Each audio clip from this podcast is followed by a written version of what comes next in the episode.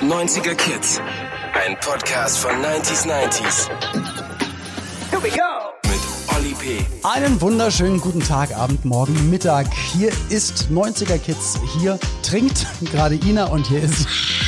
Lasst dir schmecken. Hallo. Und hier ist der Olli. Schön, dass ihr wieder mit dabei seid. Heute mit einer ganz besonders schönen Folge, mit einem besonders tollen Thema und natürlich auch mit einem tollen Gast. Aber zunächst schauen wir mal nochmal zurück in die letzte Folge. Laith Aldin war zu Gast. Wir haben über das Internet, über das World Wide Web geredet, was ja einfach so groß ist und so umfangreich ist, dass wir es äh, hier und da nicht zu fassen bekommen haben, einfach weil es so groß ist. Aber wir haben trotzdem positive Zuschriften bekommen und eine lesen wir jetzt mal vor. Genau, vom Olli.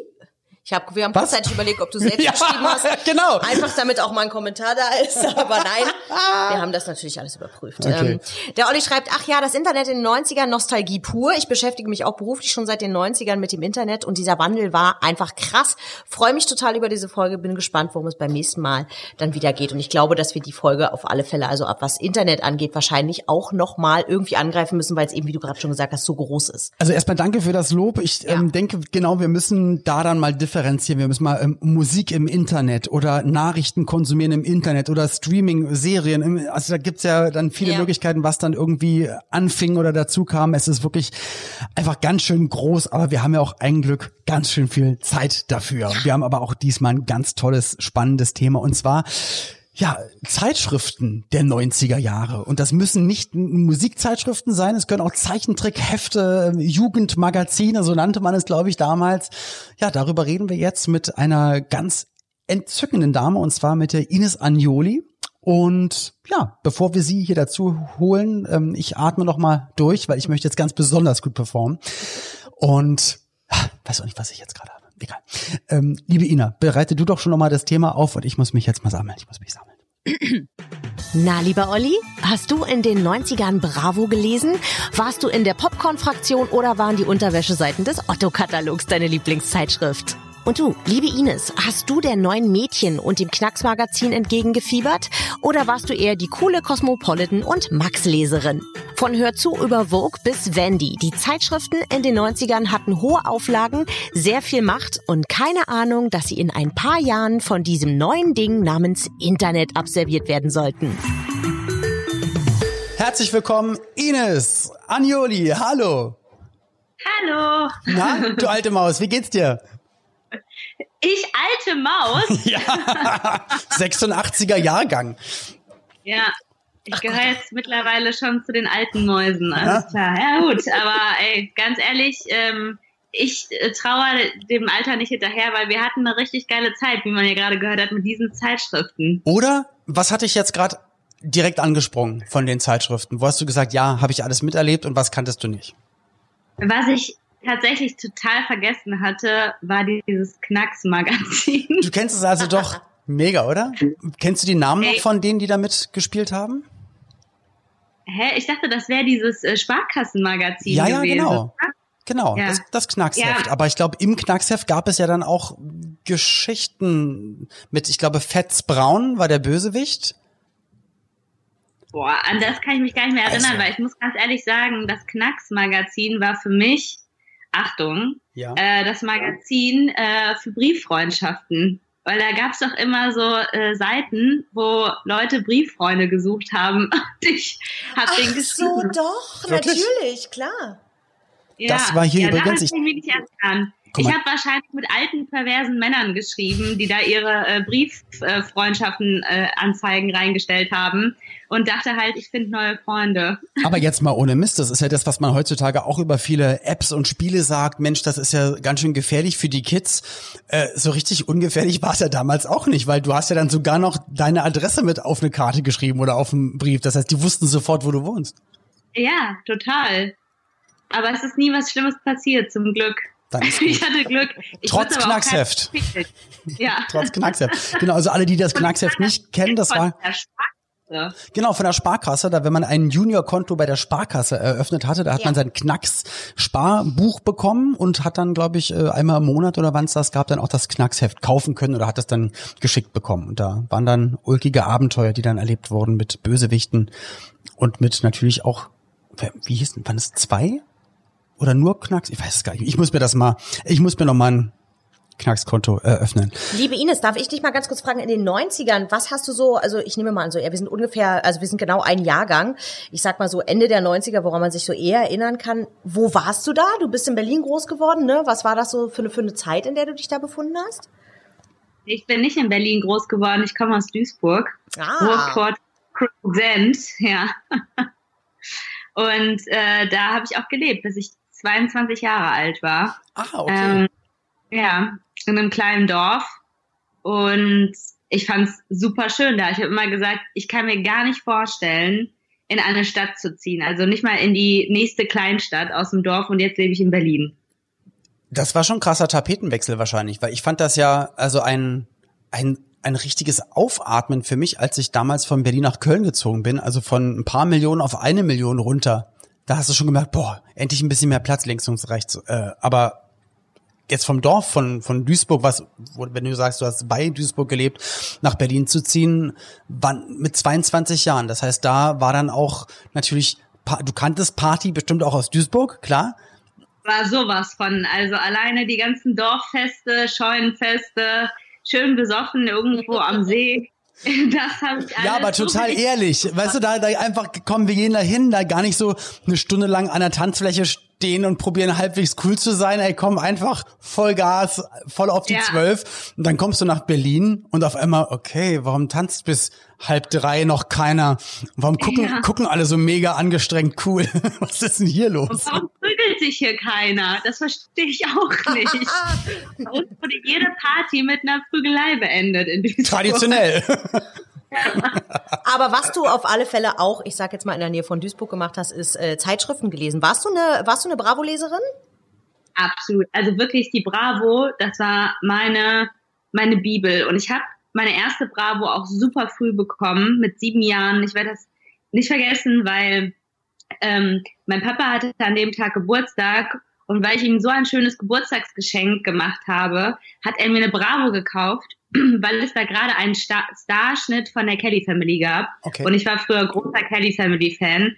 Und ab diesem Tag habe ich jede Woche, ich glaube, das war damals donnerstags, ich weiß es nicht mhm. so wirklich, immer nach dem Tanzunterricht hat mein Papa mich abgeholt und hat mir die neue Bravo überreicht. Und das war für mich, ich habe mir auch diese Bravo Hits immer gekauft von meinem ersparten Geld und ich habe ich hab alles, auch dieses Bravo äh, Magazin, was im Fernsehen mhm. lief, ich habe alles geguckt, alles konsumiert. Ich war ein riesiger Bravo-Fan.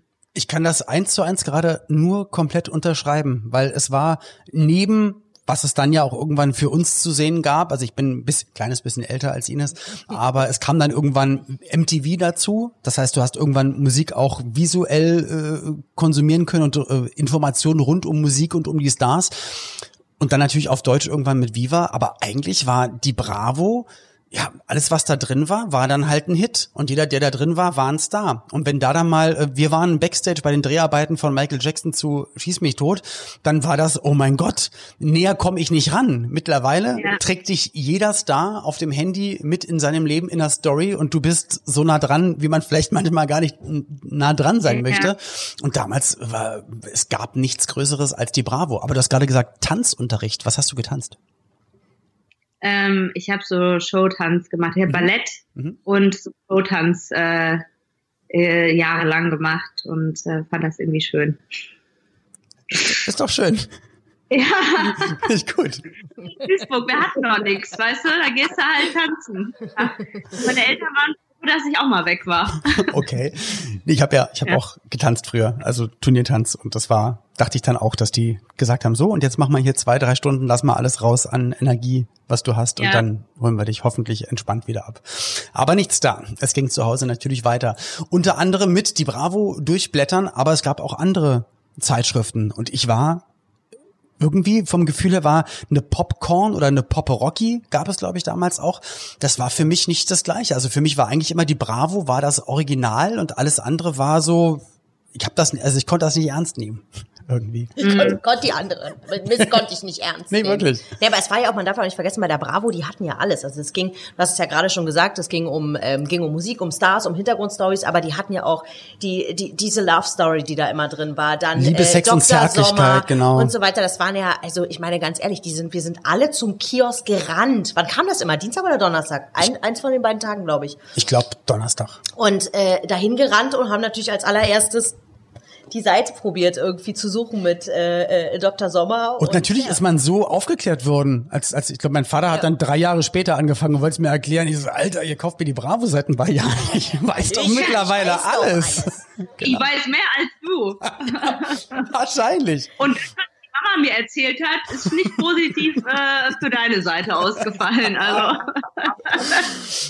Und, und wenn man sich auch das, das Merchandise anguckt, ich meine, Bravo war nicht nur Starschnitt und ähm, Fotolove Story und Dr. Sommer und Songtexte und Poster und Backstage-Berichte der Stars und einfach nur Boulevard und Gossip, sondern es gab, wie du gesagt hast, auch die CD, die Bravo-Hits, die Doppel-CD, wirklich mit den aktuellen Hits der Monate gerade, die es gab.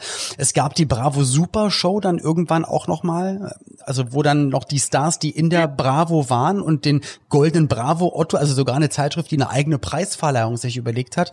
Und die wurden dann bei der Bravo Super Show noch geehrt und sind noch aufgetreten. Also das und das waren dann wirklich Konzerte vor zigtausenden, wo dann alle da waren. Da standen die Backstreet Boys stramm und Lenny Kravitz, Mariah Carey, es waren alle halt da und jeder hat dann seinen Otto abgeholt und Danke gesagt, weil sie wussten, nur wenn wir hierher kommen, sind wir auch im nächsten Jahr wieder gut vertreten mit unserer Musikpromo hier in diesem Magazin. Vielen Dank. das war auf jeden Fall bei der Bravo Super Show, da war die Gästeliste krasser als bei Wetten das zu Hochzeiten. Die Also Gästeliste ist sogar noch geiler als die Acts on Stage. Weißt du? Also die, die Gästeliste, die zur Aftershow-Party gekommen sind, waren, waren mindestens noch mal genauso cool. Aber was du gerade sagst, das stimmt wirklich, weil das war das skurrilste Erlebnis in meinem Leben. Es war, glaube ich, eine brave Supershow. Wir mussten alle in einem Gang gepfercht stehen, weil Mariah Carey wollte von der Garderobe auf die Bühne und wollte nicht gesehen werden. Und so stand ich, es waren wirklich in Sync, Backstreet Boys, Lenny Kravitz und alle möglichen deutschen Acts, äh, noch Nana und so weiter. Wir standen alle so. Gil war noch da und Katy Family. Alle in einem Gang und Mariah Carey wollte nicht gesehen werden, aber hat sich ja dann vor, ich glaube, 20.000 auf die Bühne gestellt. Also sie wurde ja gesehen. Also wir wussten nicht, was da los war. Aber das war wirklich der absolute Wahnsinn, dass man damals dann wirklich mit, das waren dann echte Weltstars, ähm, dass man mit denen eingepfercht in einem Gang stehen durfte. Mega. Aber ganz ehrlich, ihr wart halt auch krasse Stars, ne? Also auch die deutschen Künstler waren halt einfach unfassbare krasse Stars, weil jeder, der irgendwie so einen Hit gemacht hat, das war ja nicht so, ich finde auch, so wie jetzt zum Beispiel alleine äh, im Deutschrap gibt's ja 80 verschiedene krasse Künstler, die Deutschland hat. Und früher gab's halt irgendwie nur so ein paar aus Deutschland, aber wenn die dann mal irgendwie so einen Hit hatten, dann waren das halt auch echt krasse Leute. Also ich weiß auch damals, du warst für mich oder auch so Janet Biedermann oder äh, ne, Kelly Family, auch so Gil und sowas. Ich bin halt ausgerastet. Das war halt einfach für mich so krass, auch bei Top of the, of the Pops oder irgendwas. Ähm, aber wie du, aber du hattest halt damals dann genau RTL, die mit gute Zeiten, schlechte Zeiten, wo ich ja auch war und Top of the Pops ähm, und die Bravo halt dann, sag ich mal, zwei Medien, wenn die kanalisiert einen Star zum Star gemacht haben, Klar. dann hast du halt automatisch so viele Millionen Menschen erreicht und das, was Ja. du jetzt gerade bei Hip-Hop oder auch bei Singer-Songwriter ist ja genau das Gleiche. Du hast hattest bestimmt damals auch mega viel super talentierte Leute, die hatten dann aber nicht die Chance, gerade in diesem einen Medium zu sein oder in dieser einen Serie, die gerade dann super heiß war. Und mittlerweile hast du dann halt einfach viel mehr Möglichkeiten, deine Musik selbst rauszubringen und präsent zu sein. Dadurch gibt's dann vielleicht auch 80 oder 100 mega tolle Leute, aber dadurch zerfasert sich das Ganze und möglicherweise schaffen es dann nicht alle zehn Jahre in dem Job dann durchzuhalten, weil es dann doch einfach zu viel Angebot gibt. Dementsprechend können vielleicht wenige damit dann wirklich so viel verdienen, um auch davon zu leben, was ja dann auch irgendwann ganz wichtig ist. Ich äh, Ja. wollte mal ganz kurz nochmal nachfragen, äh, bin ich eigentlich die Einzige, die sich daran erinnert, das gab doch immer so eine Goodies, die in der Bravo geklebt haben, oder war das gar nicht die Bravo? So hier so Das kam später. Das doch, ich glaube, das kam später irgendwann. Früher, also eigentlich war die Bravo nur die Bravo. Ich glaube, dann fingen irgendwie alle Hefte an. Stimmt. Von Mickey Mouse Heft, also bei Yps Heft, also ich glaube, Yps war das erste Heft, wo dann Ja. einfach ein Gimmick mit dabei war. Das ist auch Zeitschriften der 90er. Weil ich habe doch so auch so eine auch so eine Wassertattoos und sowas gehabt und so eine, das kam später. so ein- Bei der Bravo Girl war das, glaube ich. Es gab ja Ach, dann die genau, Bravo die Bravo Girl. Und da war das dabei, genau richtig. Das ist nämlich, ich erinnere mich nämlich dran, dass ich mit so einem komischen Halsschniepi hier durch die Gegend gelaufen bin. Also so ein, so ein, so Halsschniepi? ein, ein Halsschniepi mit so einem Halsband und, äh, äh, und, und dann war so kleine Herzen, wo man sich was ausschneiden konnte. Sein Lieblingsstar, da konnte man dann auch den Oli P. ins Herz reinschneiden und sowas. War, vielleicht war ich auch, ja. Vielleicht hast du das aber auch einfach alles nur geträumt.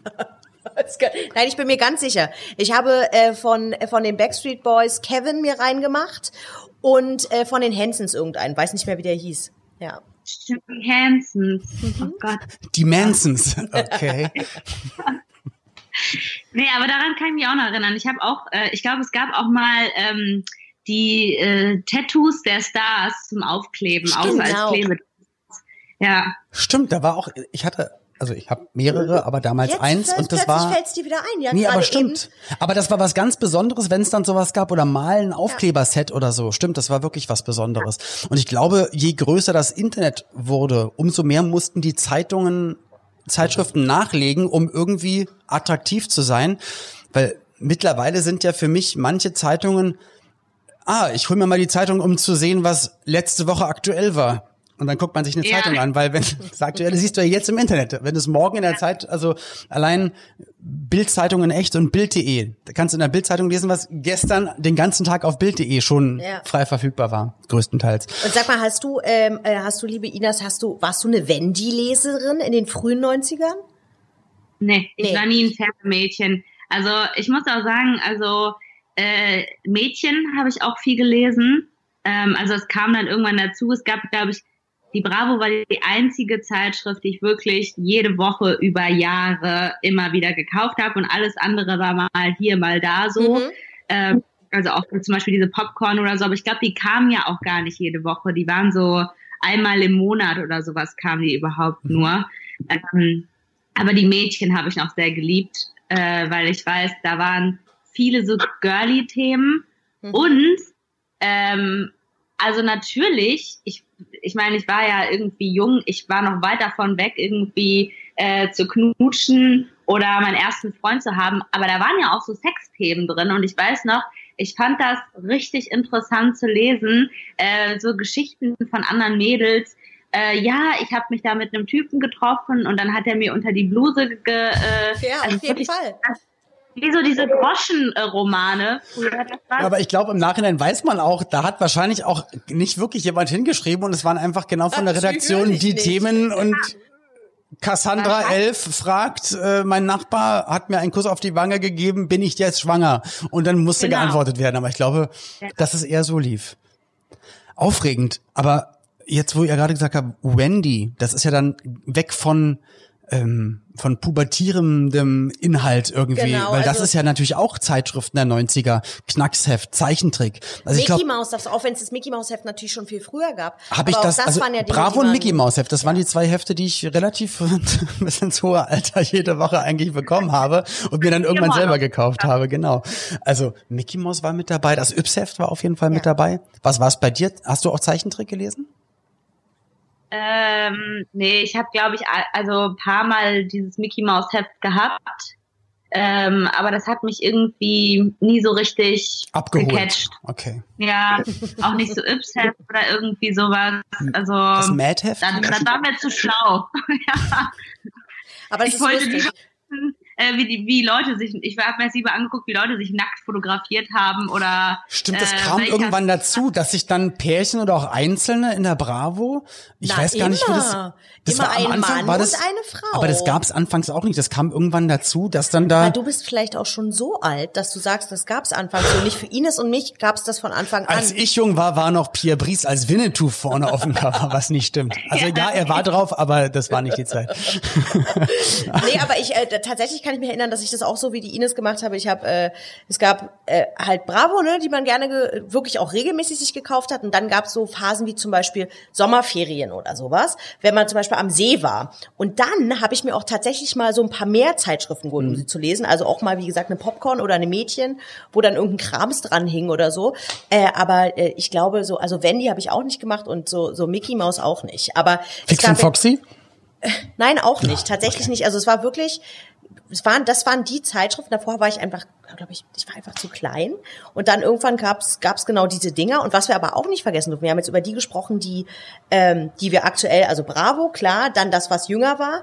Äh, aber viel toller ist ja noch, es gibt ja, gab ja auch noch was für die erwachsenen Menschen. Es, auch der Playboy wurde ja ganz anders zum Beispiel konsumiert damals. Und die Penthouse zum Beispiel. Richtig. Und die Praline gibt es sowas eigentlich noch. Coupé.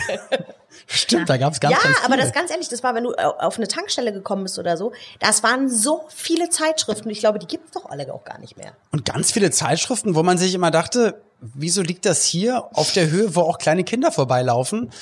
Und dann gibt's so eher für die Fernfahrer manchmal auch Lektüre mit DVDs drin zum Beispiel. Aber ich glaube, dass die früher diese Schmier, äh, also Schmuddelheftchen, mhm. äh, hieß das ja, das, also ich meine, da gab's ja nur Porno irgendwie äh, in der in der hintersten Ecke und äh, zu Hause wolltest du das ja auch jetzt nicht so haben im, im Regal. Also ich glaube, diese Heftchen damals haben richtig gut funktioniert. Klar, natürlich. Das kannst du dann wegschmeißen und dann äh, ist ja quasi nie was äh, gewesen. Ja. Okay, vielleicht war das so. Ich kann ja, keine Ahnung. Also das so genau. Oh, weil was derjenige, der die gekauft hat. Gar nicht. Ah, das war früher in der Schule. Also es gab einen, der hatte, glaube ich, der hatte ein Heft und das ging über Monate allein durch unsere Klasse immer. Und es, ja. ja. am Ende hat es, es war ein, ein Block. War dann auch schon ein, so, ein Holzblock. So, so ganz nicht. es wurde, es wurde vom Baum zum Heft und als es zurückkam, war es wieder ein Holzstück. So schön abgegrabbelt. ja, so war es halt. Ja, krass, was das definitiv geändert hat. Aber auch genau das hat es ja geändert, dass bei mir war es ja noch so, ich habe Anfang der 90er und auch in den 80er natürlich Bravo gelesen. Und dann war es ganz, ganz komisch, als ich dann irgendwann angefangen habe zu arbeiten. Ich glaube, 96 war ich das erste Mal in der ersten Serie, noch vor guten Zeiten, gute Zeiten, schlechte Zeiten. Und war da auch dann auf einmal in der Bravo. Und das war, da stand dann Star der Woche. Und das war für mich der, der unwirklichste Moment, weil das war ja das, das Medium, das war mein Aufklärungs alles Fenster zur Welt Ding. Und auf einmal machst du Seite drei oder so was das war, und auf einmal bist du da zu sehen. Und das war total strange. Und auf einmal mit den Leuten dort zu arbeiten, mit mit der Redaktion zu arbeiten, mit den Fotografen, dann haben die dich zu Hause besucht auf Konzerten und so weiter. Und das war so unwirklich. Und irgendwann war das dann halt normal, weil weil so lief das dann eben. Aber ähm, ja Aber und dann hast du irgendwann und dann hast du stattgefunden? So ein also so ein so ein, wenn du also du sagst ja, du hast ja nun beide Seiten erlebt. Du warst ja. selbst Leser der Bravo und warst selbst drin auch. Yes. Wie hat denn es also gab es da ein großes Shooting und dann war da ein Redakteur und hat dir ein Interview oder wie? Unterschiedlich. Also ich habe ich hatte eine Redakteurin, die mir zugeteilt wurde und die war eigentlich jahrelang immer bei mir. Die hat natürlich da wahrscheinlich auch noch 10 oder 20 andere Leute betreut, aber äh, da gab es meistens immer ein oder zwei große Shootings. Da haben die dann auch Content für mehrere Poster und den Starschnitt und so rausgezogen. Dann hat, hat natürlich die Plattenfirma mit denen immer Kontakt gehalten und denen gesagt, so der nächste Videodreh ist dann und dann. Und dann wurde immer gesagt, die Bravo kommt dann auch mal vorbei und macht dann auch mal ein paar Bilder und so. Aber ich hatte mich schon relativ früh dann auch mit meiner Redaktion Redakteurin, mit der Yvonne, äh, connected und wir waren eigentlich immer recht gut. Also ich hatte das Gefühl, also sie war älter als ich, äh, weil ich ja, war ja 18, 19 zu der Zeit, aber hatte ich eigentlich immer einen guten Draht gehabt und obwohl natürlich auch die Bravo davon lebte, viel preiszugeben von den Leuten, die im Fernsehen sind oder die irgendwie Stars sind, hatte ich trotzdem das Gefühl gehabt, also gerade bei der Bravo, dass es immer so war, dass ich mich da echt gut aufgehoben gefühlt habe, dass das, dass das ein guter persönlicher Kontakt war und ja, also das, das, das, das wuchs so einfach dazu, dass es dann irgendwann zum Leben dazugehörte, aber dann auch irgendwann wegging, weil man natürlich dann auch irgendwann im Alter war oder in einem Alter ist, was dann nicht mehr Bravo-affin ist oder kompatibel ist. Ja, cool. Ja, ich glaube, das ist schon eine jüngere Zielgruppe. Ich fand jetzt auch, also wenn ich das so richtig in Erinnerung habe, aber vielleicht täusche ich mich auch total, ich fand auch nie, dass diese Zeitung oder diese Zeitschrift wirklich so Leben zerstört hat oder Persönlichkeiten oder die so fertig gemacht hat, wie das zum Beispiel heute die InTouch macht oder so, wo, wo halt nur die ganze Zeit die ist hässlich, die ist fett. Äh, das, also das, also genau, also, also was da für Grenzen weggebrochen sind irgendwann mal, das, das habe ich auch nicht verstanden. Natürlich bist du vielleicht auch das ein oder andere Mal nicht ganz gut weggekommen oder es gab dann mal was, äh, was, was Kritisches irgendwie zu einem äh, Song oder so, aber das, dafür gab es dann wieder drei nette, gefühlt wieder drei nette Berichte und dann war das dann irgendwann mal auch aus der Welt gewesen. Aber du hast recht, mit was für einer Vehemenz heutzutage manchmal auch versucht wird, da Sachen kaputt zu machen. Also da muss ich sagen, da war die Bravo-Zeit damals einfach, ja, das war gefühlt ein, ein Miteinander und das war was ganz Besonderes. Ein guter Zeitpunkt im Übrigen für unser wunderbares äh, kleines Spielchen, was wir immer spielen, also meistens zumindest. Ähm, wir haben immer äh, bei uns äh, in, im Podcast einen, äh, einen kleinen Überraschungsgast am Telefon. Natürlich mhm. auch diesmal. Dieser Überraschungsgast hat natürlich auch diesmal wieder etwas mit unserem Thema heute zu tun, nämlich Zeitschriften der 90er. Ihr beiden, liebe Ines, lieber Olli, ähm, werdet jetzt versuchen herauszufinden, wer diese Person ist, was die damals gemacht hat. Gerne bitte mit Ja oder Nein fragen. Ähm, und ja, dann danach quatschen wir noch ein bisschen. Wir hoffen jetzt so ein bisschen, dass die Technik funktioniert, sich alle hören ähm, und würden jetzt einfach mal loslegen. Okay, Ines, möchtest du die erste Frage stellen an die Person, die jetzt am Telefon ist? Ja, natürlich. Ich möchte jetzt wissen, war die Person schon mal in der Bravo? Ja. Warst du in den 90ern berühmt und deshalb in der Bravo? Nein. Hast du für die Bravo gearbeitet? Ja. Okay. Jetzt bin ich dran und dann äh, möchte ich mal einen Schuss aus der. Na wobei, ich glaube. Ein Schuss glaub, aus der Hüfte. Ja, aber ich glaube, ich war. Ich glaube es zu wissen. Also ich hatte, hatte ja vorhin erzählt, ich hatte schon, also ich hatte damals immer eine Dame, eine Redakteurin, die mich immer interviewt hat. Ich weiß, zu der Zeit war der Bravo-Chef Alexander Gernand. Ähm, Alexander, bist du es? Es. Wie geil ist das denn? Mega cool, ey.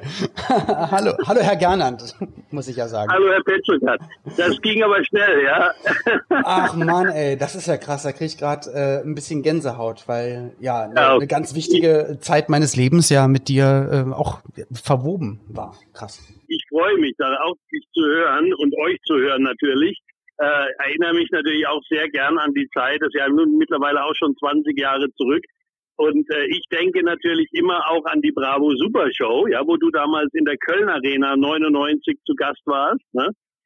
Und ich habe ja da immer die Acts gebucht, quasi, die da aufgetreten sind. Ne? Ja, vor allem nicht nur aufgetreten, sondern wir haben ja dann damals auch, wenn man beliebt war, gab es ja dann auch auf der Bühne noch parallel. Und ich glaube, das war ein ganz, ganz großes Ding, hat mir damals sogar Peter Maffei äh, ein Bravo Otto überreicht. Ja, ja, wow. natürlich. Da und das, musst, und das musst du erst mal in deiner, in deiner Vita haben. Ja. Du hast ja gleich Gold abgeräumt, ne? Ja, tut mir leid. Das, ja, war, ja. das war mit Absicht. Du erzähl mal, erzähl mal jetzt ein bisschen. Also für für unsere Hörer, also für mich ist es jetzt gerade emotional ein ein ganz schöner Moment, weil wirklich ja so diese diese wilde Phase, diese wilde Anfangszeit. Ich war da, also ich habe mit 18 in der ersten Serie angefangen, war dann mit 19, 20 dann ungefähr bei gute Zeiten, schlechte Zeiten. Dann ging das natürlich auch mit der Musik richtig los. Und da warst du ja quasi dann auch mit an meiner Seite. Also 98 glaube glaube ich, kam Flugzeug im Bauch raus. Du warst bis 99 Bravo ähm, Chefredakteur? Nein, nein. Also, also äh, sagen wir mal so, als du 99 angefangen hast, war ich schon elf Jahre bei der Bravo. ich habe ja auch sehr, sehr jung da angefangen, ja. Ich war insgesamt dann äh, 25 äh, Jahre, äh, also ein Vierteljahrhundert habe ich da verbracht. Und, 25 ähm, Jahre hört sich irgendwie cooler und knackiger an als ein Vierteljahrhundert. Auf jeden Fall, nein. Ich, äh, ich war also Chefreporter, dann war ich stellvertretender Chefredakteur und am Schluss war ich dann Chefredakteur quasi. Ne? Das, und ich bin jetzt aber auch schon sieben Jahre nicht mehr dabei. Ne? Und habe feststellen müssen, was ich nicht für möglich gehalten hatte. Es gibt ein Leben nach Bravo auch. du, das kann, das kann ich bestätigen, aber ähm, ich ja. finde es ja toll, dass wir diese dass wir diese Zeit oder ein Stück der Zeit gemeinsam irgendwie miterlebt haben oder dass wir auch diese diese Zeit ohne großes Internet erlebt haben. Aber wenn du sagst, du bist oder warst ein Vierteljahrhundert bei der Bravo, das heißt, da gab es natürlich auch eine Zeit vor ähm, Sascha und Young Diney und ähm, Oli P. und äh, Kellys und Christian Wunderlich und äh, und Nana. Das heißt, du hast bestimmt auch so richtige, richtige Stars mit und live und hautnah erlebt. Wer war denn da unter anderem mit dabei? Ja, für Bravo sind letztendlich ja alle Stars, ja, und ganz wichtig für uns und für Bravo war es immer wichtig, dass Nachschub quasi kommt, ja, dass man immer wieder neue Leute. Du warst damals natürlich dabei, Sascha, Jeanette Biedermann, äh, das war immer wichtig. Äh, der Unterschied ist für mich der, der war im Prinzip 1994, als Viva anfing. Ja? Äh, man muss dazu wissen, dass Bravo ja bereits unvorstellbar 1956 äh, gegründet wurde, ja, und dass es quasi mit Elvis äh, zu einer Musikzeitschrift wurde und dass dann die Beatles, die Rolling Stones, dann in den 70er Jahren ABBA, ja, in den 80er Jahren Duran Duran, Aha, etc., alle im Bravo stattgefunden haben. Also jedes Jugendphänomen, Saturday Night Fever, Punk, war alles im Bravo vertreten. Und ich habe 88 angefangen und äh, eines meiner ersten Interviews war Paul McCartney äh, von den Beatles, ja, also der größte noch lebende Popstar, den es noch gibt, ja. Und äh, dann habe ich äh, Madonna interviewt, dann habe ich aber auch Phil Collins interviewt, Tina Turner, also Leute, die damals schon über 40 waren, ja, also das, das sagt man, schüttelt man heute den Kopf und würde sagen, was machen so alte Säcke in so einer Jugendzeitschrift? Das war früher aber egal. Da gab es diesen in Anführungszeichen Jugendwahn noch nicht. Ja. Und 1994 startete Viva, der erste deutsche Musikfernsehsender. Und das haben wir natürlich sehr gespannt äh, beobachtet, ja, und haben dann natürlich auch immer Viva geguckt und haben dann die Moderatoren gesehen und haben dann auch gesehen, welche sie featuren. Also die Fanta 4, Tic-Tac-Toe und so. Es war also, wie gesagt, Mitte der 90er. Dann kam Eurodance mit DJ Bobo, Dr. Alban, Tour Unlimited. Und die haben wir dann eben auch logischerweise im Bravo gefeatured. Und da eben bei Viva keine älteren Videos liefen von Tina Turner, Phil Collins, Joe Cocker, haben wir diese Leute auch aus Bravo dann verabschiedet. Krass, also da habt ihr natürlich dann parallel geschaut, was macht in Anführungsstrichen die Konkurrenz oder was machen die Mitbewerber um den, äh, ja, um den Markt der Jugendlichen, um der Musikkonsumenten. Aber super spannend, wie sich das dann geändert hat. Äh, Ina, du hast noch eine Frage. Genau, ich wollte ganz kurz mal nachfragen. Also du hast, es sind zwar wahrscheinlich dann deine Kollegen gewesen, weil du ja als, als Chefreporter dann da irgendwie mit eher mit den äh, Stars unterwegs warst und da dir die Interviews angehört hast und so weiter, aber ähm, ähm, die Kollegen vom Dr. Sommer-Team, ich muss jetzt mal die Frage stellen, es gibt das Gerücht, äh, dass die pro Woche in der Hochphase 3000 bis 5000 Briefe bekommen haben. Stimmt das? Äh, das ist eine große Zahl. Wir haben, ich kann die jetzt nicht so bestätigen, aber es waren sicherlich also über 1000, ja.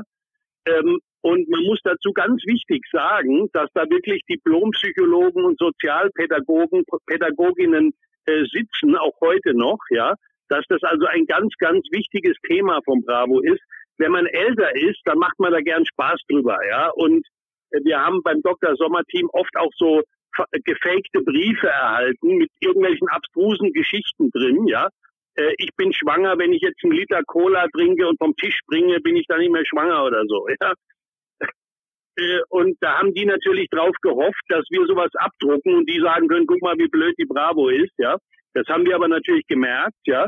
Und äh, die Arbeit äh, mit den Lesern, egal ob Musikfans oder Dr. Sommer äh, äh, äh, Briefeschreiber, die war immer, also es war immer das Wichtigste, die Leser sehr, sehr ernst zu nehmen.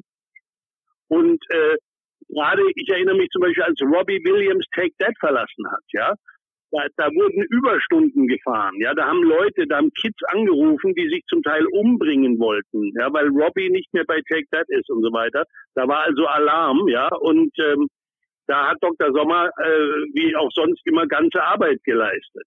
Aber da muss ich mich jetzt an dieser Stelle auch mal dann halb, also ich habe das nie ins Lächerliche gezogen, aber dann auch mal ähm, entschuldigen, weil ich vorhin auch so dachte, dass bestimmt eher die Redaktion so Fragen ähm, äh, verfasst hat, die dann bei ähm, beim Dr. Sommer Team gefragt wurden, um dann auch äh, plausibel darauf zu antworten. Aber das äh, rückt das Ganze ja nochmal in ein ganz, ganz anderes Licht. Das wusste ich nicht. Cool. Da, da muss ich wirklich sagen, bei Bravo war alles 100% echt, ja, und äh, man muss wirklich, also man denkt immer, naja, das ist so ein buntes Pop, ein buntes Poplättchen irgendwie, ja, aber wenn man überlegt, was wir früher wir hatten eine Leserbriefabteilung. Ja, wir hatten also für normale Fanfragen auch, wie groß ist John Bon Jovi, wann hat David Hasselhoff Geburtstag? Das war ja alles in Zeiten vor Wikipedia. Ja, muss man wissen. Da war Bravo also ganz wichtig. Äh, wir haben also das immer ernst genommen. Da wurde jede jede Körpergröße. Wenn ich geschrieben habe, John Bon Jovi ist 1,77 in meinem Artikel, und der Schlussredakteur recherchiert nochmal nach und sagt, er ist aber 1,78, dann wurde das verbessert. Ja? Ne? Und äh, also das wurde, wurde ganz ernst genommen und ähm, wie gesagt, als Erwachsener sagt man natürlich, ja, ist ja lächerlich. Ähm, und es gibt ja dann auch immer so. Und nee, ganz, ganz und gar nicht lächerlich, weil das haben wir nämlich vorhin auch gesagt, dass ähm, im Gegensatz zu heute, wo du ganz viele andere Medien hast und ähm, Medienmöglichkeiten hast, ähm, rund um deinen Körper Sachen zu recherchieren, zu konsumieren, anzuschauen, ähm, oh, die Stars nehmen dich bei Instagram mit in ihrer Story im ganzen Alltag. Und damals gab es einfach, und das haben wir auch gesagt, nur das Original. Das, das gab halt einfach die Bravo und wir sind mit, mit und durch die Bravo aufgewachsen und wurden und sozialisiert worden, und ja. aufgeklärt. Also ja. ganz im Gegenteil. Also da, ich glaube, da, da können ganz, ganz viele auch nochmal den Hut ziehen und nochmal Danke sagen. Also dass ihr dann auch wirklich so verantwortungsbewusst damit umgegangen seid, weil das, das war eigentlich das Medium, bis dann wirklich irgendwann auch MTV Viva dazu kam, dass man auch nochmal im Bewegtbild was gesehen hatte. Aber deswegen, da kann ich jetzt auch nochmal sagen, also einmal natürlich auch für, für einen großen Teil äh, ein Startschuss meiner Karriere, für die Zeit, die wir miteinander hatten, auch nochmal recht herzlichen Dank. Und dann im Namen von ganz, ganz vielen, jetzt Anfang, Mitte 30ern äh, und wahrscheinlich auch ganz viele Jüngere, aber meine Generation dann auch nochmal danke, dass ihr uns so gut durch die ähm, Pubertät geschifft habt. Danke, danke. Bravo ist im Prinzip auch äh, Miterfinder der Soaps, ja, weil äh, die Bravo Fotolove Story, ja, die ja, die ja früher über, äh, die hat sich natürlich auch verändert im Laufe der Zeit, aber früher, äh, da äh, waren das, also ging das über Wochen, ne? Also das war, da war die Story, die Fotolove ging los, nächste Woche ging es weiter und so weiter, ja. Und man hat dann gemerkt, zum Beispiel, ich erinnere mich an Gil, äh, Gil Offerim, der ja durch Bravo entdeckt wurde, wo man zunächst gar nicht wusste, dass der einen berühmten Vater hat, Abi Operim, und dass er auch äh, Musiker ist, sondern der hatte einfach diese blonden langen Haare und sah toll aus und kam also in die Bravo Fotolove Story rein und da, daraufhin, da war er noch gar kein Sänger, ja. Der hat daraufhin erst einen Plattenvertrag bekommen.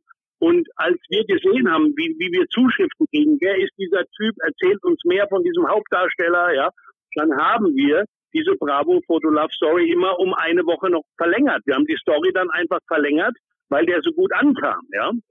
Aber toll zu hören, dass ihr dann wirklich aktiv darauf reagiert habt, was die Leute ähm, euch geschrieben haben, dass ihr nicht das einfach gesteuert habt und gesagt habt, okay, der wird jetzt zum Star, den packen wir jetzt da rein, sondern dass ihr da auch wirklich so sensibel mit der Meinung der Leser umgegangen seid. Super cool.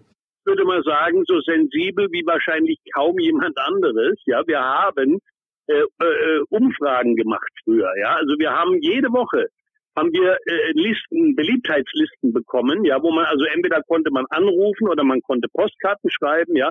Wer ist euer Lieblingsstar? Von wem wünscht ihr euch ein Poster? Wer soll aufs Cover? Ja.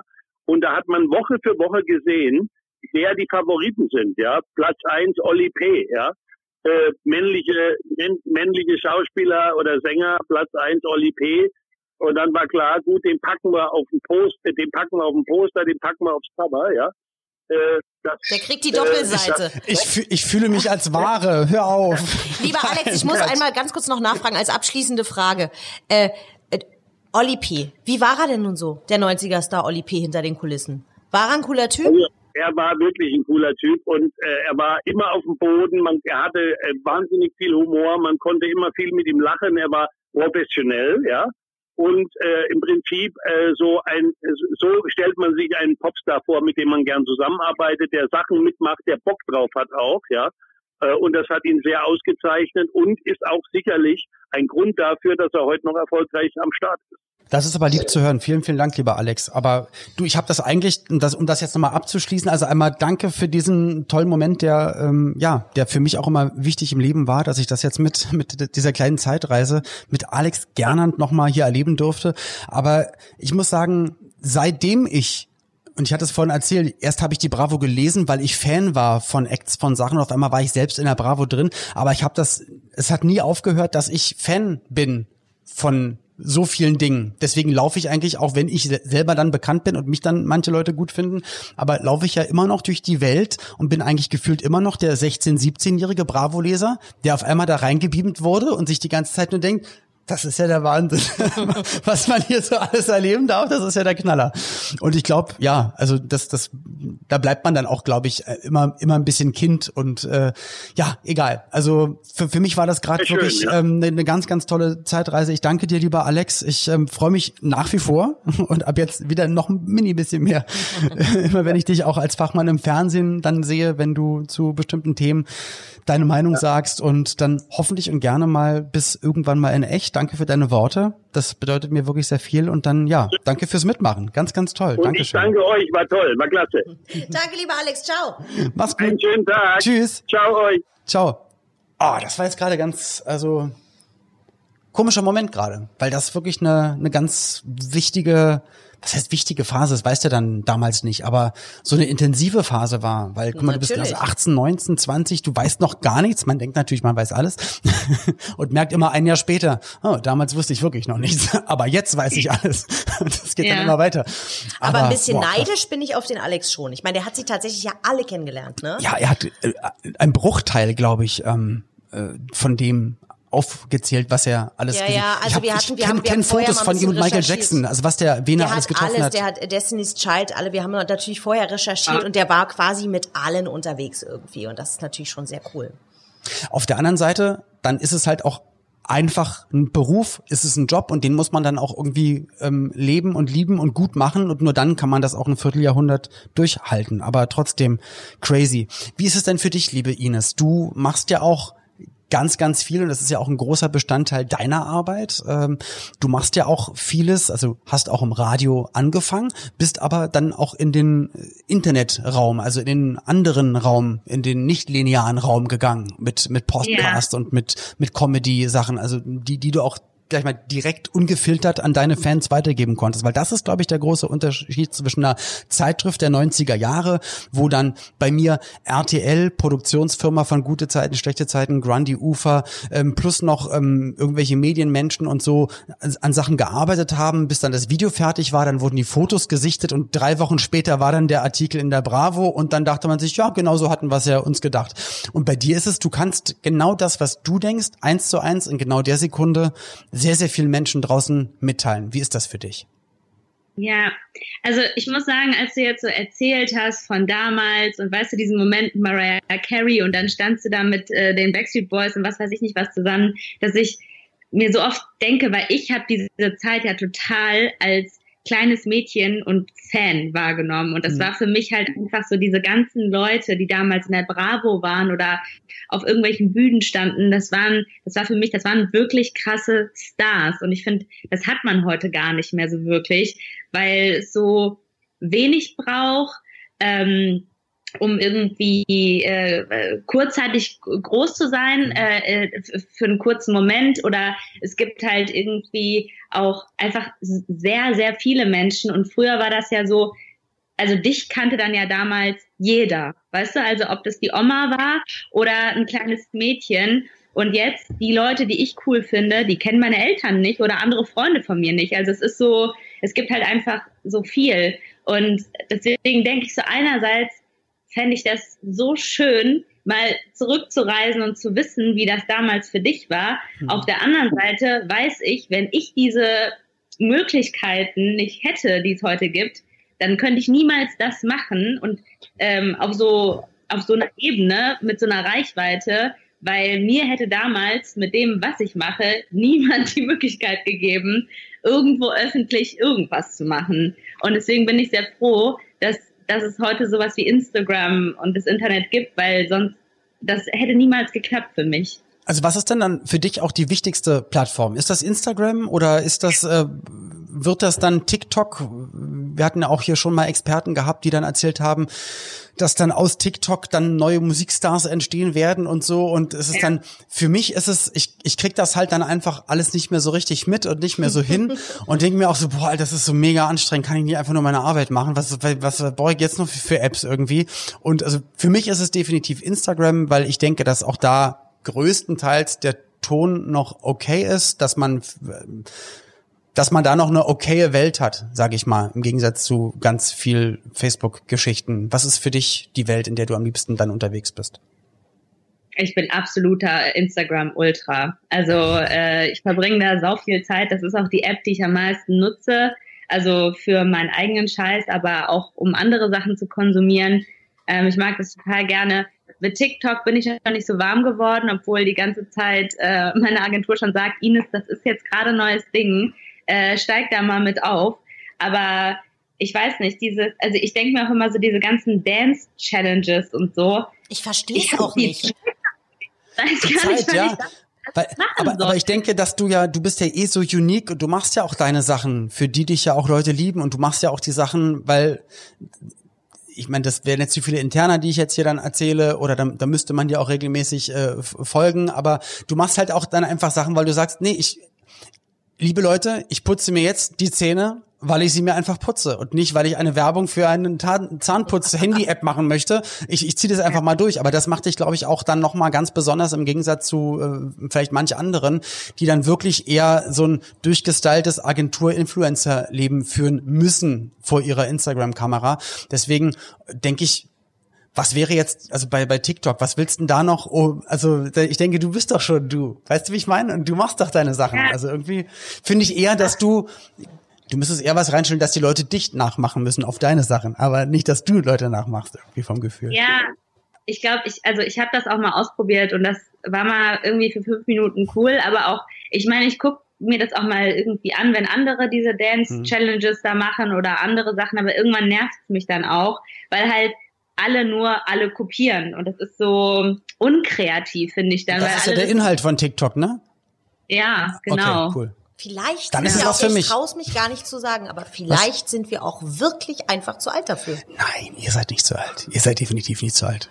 Also wie gesagt, ne? Ines und ich ein Jahrgang, ich glaube doch, dass man dann tatsächlich mit dem Jahrgang 86 leider auch da, mal durchrechnen muss und sagen muss, oh oh. Nein, überhaupt nicht. Aber Alter, TikTok, ihr, wie lange ehrlich- ihr noch zur 40 habt, überlegt das mal bitte. Ja, also ich aber trotzdem. sofort tauschen. Aber ich komme mir trotzdem vor wie eine Oma, wenn ich TikTok aufmache, weil ich es einfach nicht. Ich habe da neulich ein Video von Capital Bra gesehen und war total verwirrt, was der da tut. Also abgesehen davon, dass ich immer verwirrt bin, was er da tut, aber äh, das war wirklich. Äh, ich habe es nicht verstanden. Gibt's die eigentlich noch, die Bravo? Ja, die gibt's noch. Ich hatte es vorhin, als Alex so erzählte, also es hörte sich so an, also als würde es die Bravo noch geben. Das glaube ich ja, ja, auch. Es aber gibt sie, es gibt sie auf alle Fälle noch, aber das Ganze ist natürlich alles in einer äh, abges abgespeckteren Variante jetzt. Also ich weiß andere nicht- Umsatzzahlen genau, wahrscheinlich richtig. und Verkaufszahlen. Ähm, ja. Aber es gibt sie noch, ja. Möchtest du noch was sagen? Solange die Bravo nicht tot ist, äh, ist alles gut, weißt du? Also Jetzt mal ohne Mist, wenn es irgendwann, ich meine, das war schon ein komisches Gefühl, als Viva abgeschaltet wurde. Da dachte ich auch, wie kommt man auf die Idee, äh, einen wichtigen Musiksender, also für uns damals ab, abzuschalten? Dann lass doch Musik laufen. Gibt doch so viele Musiksender, können können sie einfach einen Sender ausmachen oder so. Ja. Aber wenn die Bravo stirbt, dann stirbt, dann stirbt auch ein Teil von uns. Ja. war das auch ziemlich krass, weil ich habe mir früher immer, ich habe davon geträumt, bei MTV ähm, zu moderieren. Das war so mein großes Traumding, weil ich immer jeden Tag MTV laufen lassen habe, die Musik gehört habe. Ich kannte da alle Sendungen, alle, alle Moderatoren und so, ähm, auch bei Viva. Aber für mich war MTV, ich fand das irgendwie, ich habe damals immer MTV Select geguckt und ich fand das halt einfach, war so mein Lieblingsding. Ähm, und als ich nach Berlin gezogen bin, wurde da gerade die Hälfte der, äh, der Leute gekündigt und es war halt richtig so, es ging so bergab. Und da dachte ich mir so, okay, das ist keine Option, dann Radio. Stimmt, und dann bist du jetzt zum Radio gekommen, hast bei einem äh, Urban Radiosender in Berlin angefangen und moderiert. FM. Genau, Mhm. richtig, ja. Habe ich auch immer Ja. früher gehört, als Kind. Ja, crazy, Mann. Als Kind, Als Olli. Kind. Mann, ja, ja, auch ich war mal ein Kind. da, da gab es schon. Als Aber, aber, warst, gab es diesen Sender schon. Aber, aber ich glaube, KISS heißt doch, heißt es jetzt 98.8 KISS FM? Ja, korrekt. Und als ich klein war, hieß es noch KISS 99 FM. Das war nämlich damals noch KISS Ja. 99 und danach hieß es 98.8. Naja, ihr Lieben. Ich Hm? kann kurz sagen, Warten. ich habe als KISS gearbeitet habe, ich habe irgendwann angefangen aufzulegen und zwar so 90s Mucke, als weil ganz Berlin war ja voll mit Elektro Mhm. und hin und wieder gab es auch so kleine Hip Hop Partys, aber so diese, sag mal Trash Musik von damals gab es irgendwie nie so wirklich und ein Freund und ich, wir haben das immer Im mega Binu. gefeiert. Bitte? Im Binu. Ja, das war noch bevor das Binu überhaupt auf hatte. Okay. Äh, da haben wir immer in der Bravo Bar in Berlin haben äh, diese 90er Jahre Songs gespielt und alle sind ausgerastet. Und dann bin ich damals zu dem Programmchef ähm, äh, von Kids FM gegangen und meinte so, ey, das mit der 90er Jahre Musik, das kommt so gut an. Ich würde mir wünschen, eine 90er Jahre Radiosendung mit Olli P. zusammen zu haben. Das habe ich ihm gesagt. Ich meinte so, so geil weil er könnte die ganzen Geschichten von damals erzählen und wir würden die ganze Zeit nur 90er Jahre Musik spielen. Und du kannst ja sogar der so 90er Urban spielen, aber. hören wollen. Ja. Und jetzt hast du die Sendung. Ich möchte an dieser Stelle sagen, weißt du, liebe Ines, was ich jetzt habe? Ich habe Olli und ich habe deinen Chef. das jetzt einfach nur mal so aus dem Nähkästchen geplaudert. Ah, okay. Bei mir hat es also funktioniert. Und wir haben fast den gleichen Namen. Stimmt. Was für eine Scheiße. Ja. ja, und liebe Ines, du willst tatsächlich in diesem Jahr, wo wir gerade dabei sind, Dinge zweimal machen, die man, Tour. Dinge machen, die man liebt. Genau. Du würdest gerne eigentlich zweimal auf Tour gehen in diesem Jahr. Du Erzähl möchtest ein einmal Anfang September, möchtest du noch einmal mit deinem alten, in Anführungsstrichen, alten Programm ja. auf Tour gehen? Noch mal einen Monat lang ungefähr?